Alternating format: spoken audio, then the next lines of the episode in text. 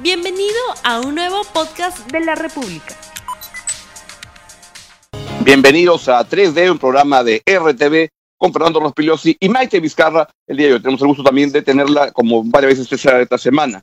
Y el tema que nos convoca hoy es el tema que, que, ha estado en la mente de todos los que le interesa la, la, política, que en el Perú son casi todos hoy en día, y es este fallo del Tribunal Constitucional que lo que tenía que ver es si es que lo que, la, que tenía que interpretar este artículo o esta parte de la Constitución donde lo que se plantea es que al presidente lo puede vacar por incapacidad moral permanente, algo que en verdad es el motivo por el cual lo puedes vacar al jefe de Estado por cual, en cualquier motivo que te dé la gana, en cualquier momento y básicamente unos cuantas horas y es más fácil sacar en el Perú a un alcalde que a un presidente, aunque es más fácil sacar a un presidente que a un alcalde y eso es algo inaudito. El tribunal tenía que, este, que dar un fallo, tenía que dar una interpretación, porque para eso existe un tribunal constitucional y todo lo que hizo fue lavarse las manos, porque además el local del tribunal se le llama la Casa de Pilatos, nunca mejor puesto para un tribunal que mi interpretación, pues lo que hizo fue lavarse las manos y de alguna manera, este, a ver, para generar polémica, sumarse a los golpistas de este, la semana pasada en el Congreso. Como Fernando está que se ríe lo que digo, lo invito a que, a que explique por, por qué se ríe. son golpistas cuando con 105 votos destituyen a Vizcarra, pero está muy bien cuando con 97 eligen a Sagasti, es el doble rasero de siempre, como es el mismo doble rasero con el Tribunal Constitucional, que cuando con cuatro votos avala la inconstitucional, ilegal y bárbara disolución del Congreso del año pasado, estuvo muy bien, pero cuando hace lo correcto, lo conveniente, lo único que podía hacer ahora, eh, está muy mal. En realidad, eh, está eh, muy claro no solamente en el artículo de la Constitución, sino en las cosas que se han publicado recientemente, el diario de debates de la constituyente del año 93, donde la, incapacidad moral es eso, un, un, término vago que no se refiere a la incapacidad física como se refería a la Constitución de 1838, no se refiere explícitamente a eso, está claro en el diario de debate. Está muy bien que esté ahí, porque ese es un tema eh, eh, político. Yo lo he dicho varias veces y lo he repetido en un artículo eh, reciente. Desde que los Estados Unidos y la comunidad internacional prohibieron los golpes militares en América Latina en la década del 80, el último golpe militar exitoso fue en Bolivia en 1981 y nunca más ha habido un golpe militar exitoso. No es casualidad, pues no es que simplemente los militares dejaron de dar golpes, es una prohibición de eh, el que era el país hegemónico en esa época y que ya está dejando de serlo. Eh, y entonces los latinoamericanos encontramos otra manera para derrocar presidentes dentro de la Constitución, para no romper el orden democrático. Y esa manera se inauguró en Brasil en el año 1982 con Fernando Collor de Mello, que fue el primer presidente destituido. El último, Merino, es el número 19, de acuerdo a mi contabilidad, 19 presidentes han caído de esta manera en América Latina sin romper el orden democrático. Fernando de la Rúa en Argentina, Goni Sánchez de Lozada en Bolivia, Yamin Mawad y Abdalá, Abdalá Bucarán en Ecuador, eh, bueno, en el Perú, Fujimori todo lo que ha ocurrido en el último tiempo, pero se hace con métodos más o menos eh, que se atienen a la ley y la constitución. Es una válvula de escape para resolver una crisis política. Si no hubiera esa válvula de escape, el sistema simplemente revienta y hay que liquidarlo por métodos anticonstitucionales.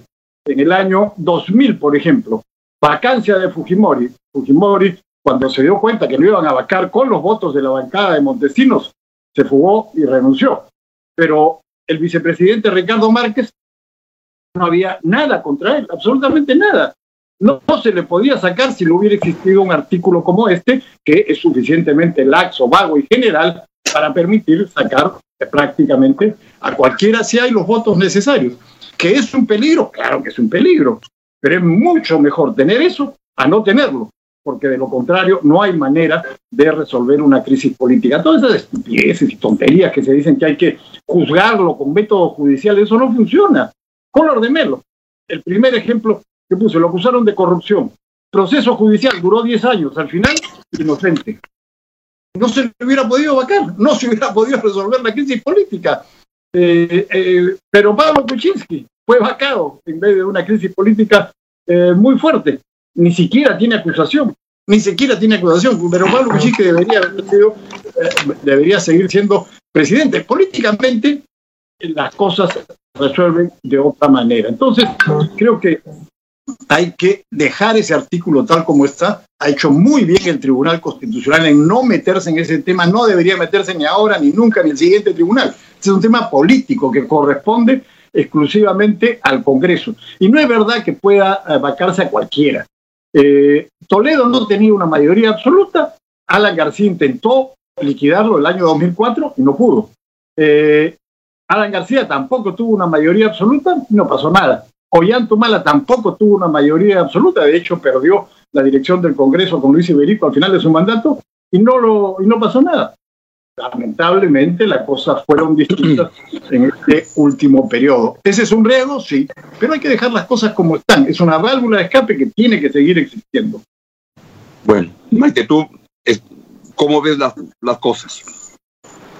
Bueno, eh, Augusto, yo quisiera también en todo caso interpretar lo que leo en, en, las redes sociales, ¿no? sobre todo en el Twitter, porque este conflicto tan particular que se está generando le interesa también a las personas eh, de todas las edades que viven allí y es curioso porque se denota que hay un interés en verdad en estos temas que obviamente son propios de, bueno, digamos, de comentaristas como ustedes o de gente que opina, ¿no? Con mayor o menor nivel de conocimiento. Pero a mí lo que me, lo, lo que me llama la atención es que la percepción, en efecto, es que eh, si es que en verdad los tribunos de, de, de, la magistratura del tribunal se han movido dentro de los límites de la Constitución, porque eso es lo que ellos dicen, el conflicto se ha dado dentro, dentro de ese colegiado, ¿no? Ha habido un voto discordante y han habido, ha habido una mayoría, y entonces en, ese, en esa negociación, eventualmente en esa situación es que parece que se genera un primer nivel de conflicto. Y ese nivel de conflicto se, se, ha solucionado dentro de los márgenes de la Constitución, que es lo que además han dicho este, los distintos, bueno, las dos personas a las que, los dos magistrados a los cuales se les ha solicitado la, su opinión. Entonces la interpretación que se está dando es que, ok, si yo estoy actuando en función a, una, a un marco legal, parece ser entonces que el marco legal no me ayuda a mí a finalmente aclarar una situación que, que en la percepción de la población no está clara. Ese es el punto eh, habíamos sido como las dos mujeres que tenían a un hijo que reclamaban ambas la maternidad hasta el juez Salomón, en la última instancia, para que nos digan, bueno, es mío, es tuyo, ¿qué hacemos? Imagínense si las dos mujeres le hubieran dicho a Salomón, yo no, yo de esta situación no quiero saber, me voy a de la materia, ¿cuál hubiera sido la situación? Bueno, dejemos el, el cómic en la Biblia, pero al final es la percepción que uno tiene cuando uno va a estos tribunales es a que se resuelva entonces, eh, dejarlo en esta situación nebulosa, en efecto, como dice Fernando, puede ser verdad que dado el momento, hoy día no tenemos un, digamos, unos parlamentarios que nos puedan dar más luces. En el afán de buscar luces podríamos terminar en más oscuridad. Y ese es el punto aquí, que la gente siente que se ha generado más oscuridad. Y ante el hecho de tener más oscuridad, eh, el, la, el, reclamo, en todo caso, lo, las luces y, y, la atención se está poniendo en el marco de juego que es la Constitución. Y sin querer se está abriendo otro gran debate, ¿no? Si es que en verdad la Constitución eso no válida para poder dar eh, lineamientos de organización política, incluso de estructura de poder de este país, ¿no? Porque ya estamos en un plan en que si, no es el Tribunal Constitucional el que va a definir esos temas, entonces debería ser siempre el, el, Congreso. Pero ¿qué pasa cuando tienes un Congreso muy atomizado? Entonces ahí tendríamos que tener un, unos parlamentarios con una gran capacidad de negociación y vocación trascendente para que lleguen a consensos.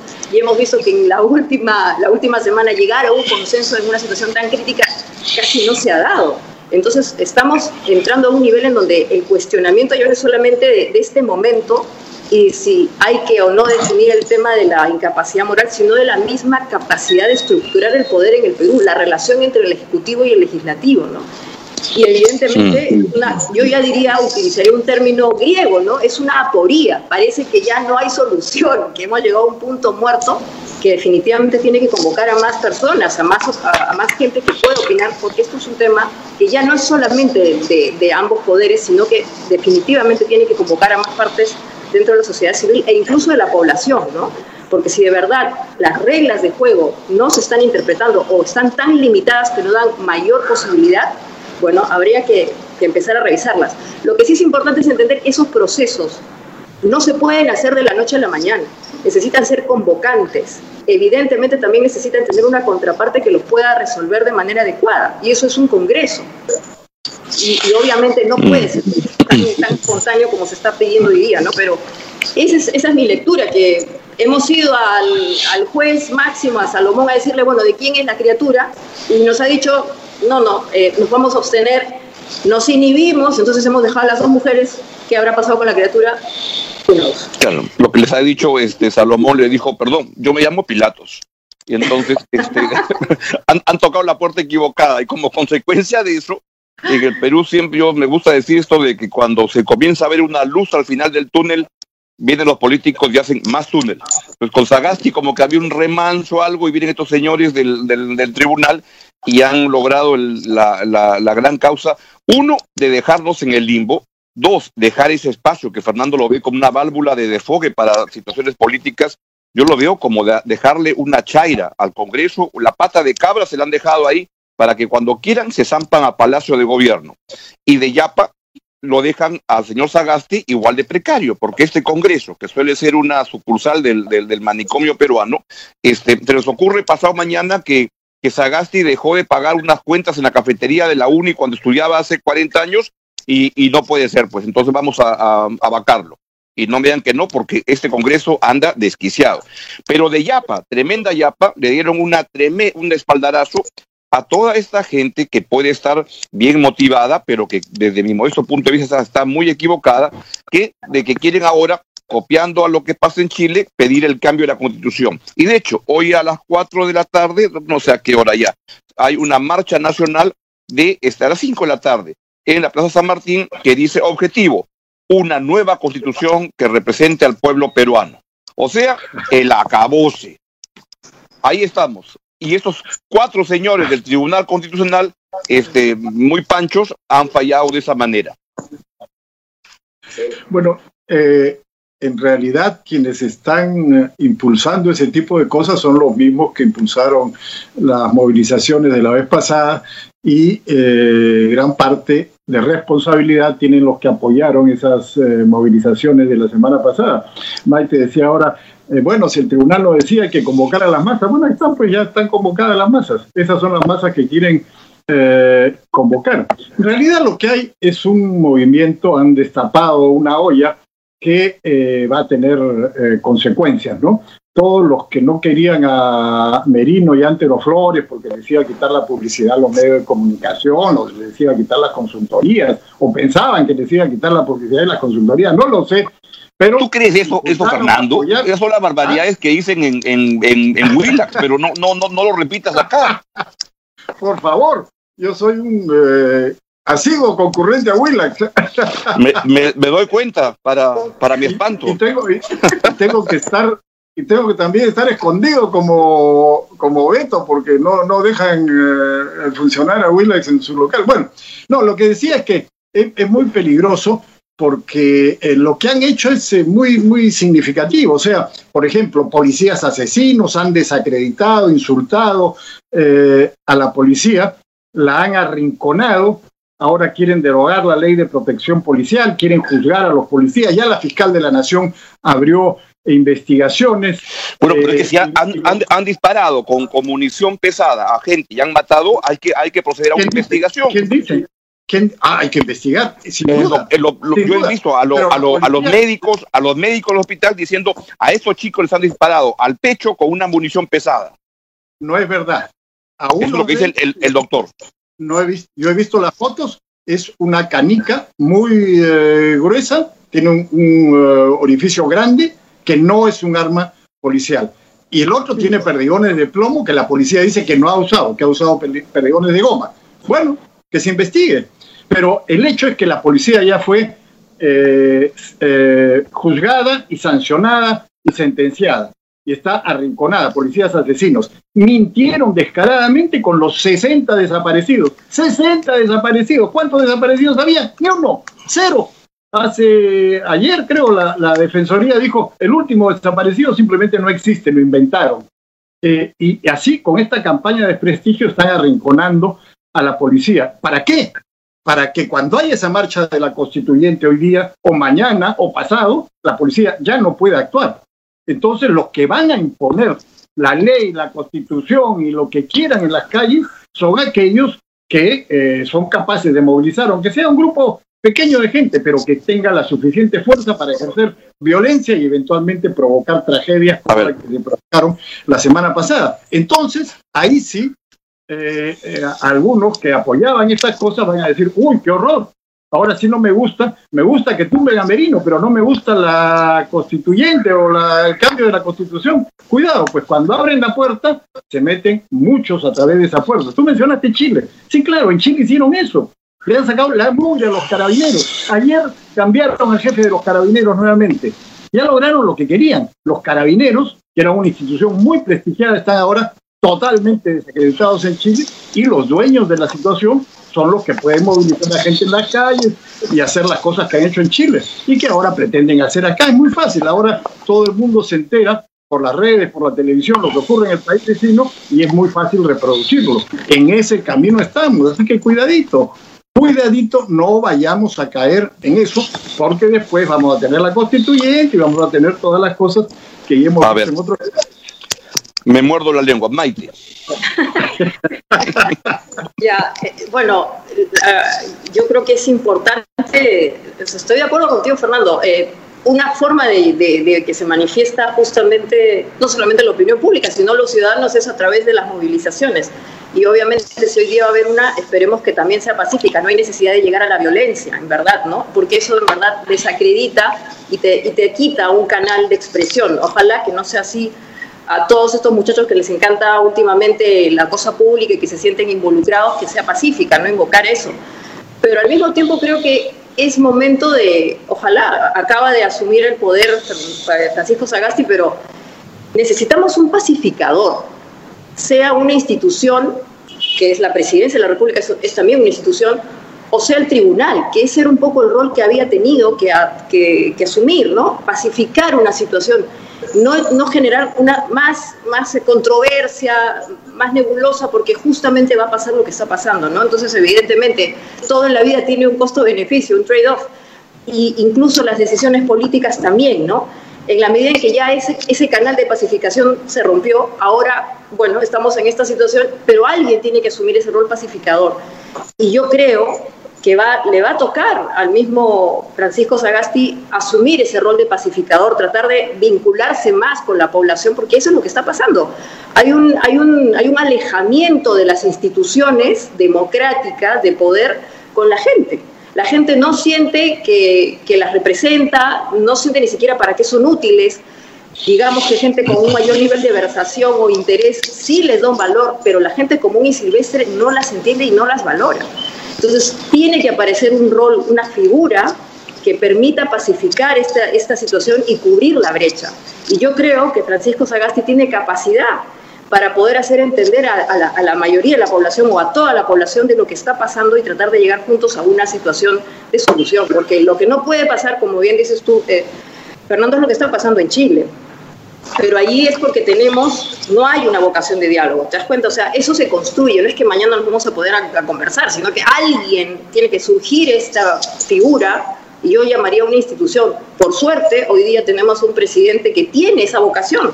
A muchas personas eh, el, discurso que ha dado con matices les ha sonado positivo, el, el de la investidura, bueno, cuando asume el cargo. Yo creo que es un momento importante algún pacificador nacional tiene que aparecer. Ojalá fuera una institución, pero lo necesitamos con urgencia. Y yo no, y, en ese sentido no quiero denostar las marchas, en fin, yo me parece que son positivas, es una expresión también de que a la gente le interesa lo que está pasando en el país, que sean pacíficas, ojalá, pero sí tiene que aparecer esa figura que acerque a la, a la gente común y silvestre, que no somos nosotros o que tienen intereses mucho más domésticos, bueno, de qué voy a vivir, quién me va a dar dinero para mis hijos, cómo hago para estudiar, que son el drama que está viendo hoy día más de 7 millones de peruanos, quién va a ser ese pacificador que permita acercar a las instituciones que en verdad a veces son vacías con la gente, ¿no? Bueno, el tribunal no va a ser, el tribunal constitucional no, va a ser ese pacificador. Lamentablemente, pues por eso digo, lamentablemente, porque yo entiendo las, las razones que he escuchado, no he leído tampoco, eh, digamos, la, sentencia que hay que traerla, pero tenía ese rol pacificador. Entonces, ahí ha habido una, otra vez, una priorización. ¿Qué, qué pesó más? Este momento de crisis, y de verdad no es cualquier crisis, y el futuro. Y a veces el futuro que no sabemos qué va a pasar, porque está por escribirse, y tenemos un presente, entonces en verdad, como dice el refrán, a veces el futuro se construye en el presente. Tal vez hubiera sido mejor asumir un rol pacificador hoy y darle más seguridad a lo que viene, porque hoy día estamos en una situación tan compleja, más compleja, que en verdad solamente reclama ese rol. O sea, ¿quién va a ser ese gran pacificador? Yo supongo que podría ser el mismo Francisco Sagasti, ¿no? Bueno, vamos a ver qué es lo que ocurre. Ya llegamos al, fin. Es el fin no de la situación política, aunque qué tal año. ¿ah? Ojalá que se vaya pronto, porque empezamos con la pandemia. Ahora hemos tenido toda, hemos tenido este, en los últimos este, dos, meses más, más presidentes que los puntos que la selección peruana ha obtenido en la clasificación para, el Mundial. Tres presidentes con un punto. Más que los goles. es, terrible esto. Y encima, para terminar el año, Alianza se está jugando la, la baja y se puede ir a la segunda categoría. Es el Eso sí está muy bien. contra, contra para ti. Bien, Maite, muchas gracias. Que tengan buen fin de semana, Fernando. Y nos vemos, como siempre, acá en este espacio de discusión y tolerancia y puntos de vista distintos entre del programa de comentario político de RTV. Que tengan un estupendo fin de semana. Chao, chao. No olvides suscribirte para que sigas escuchando más episodios de este podcast.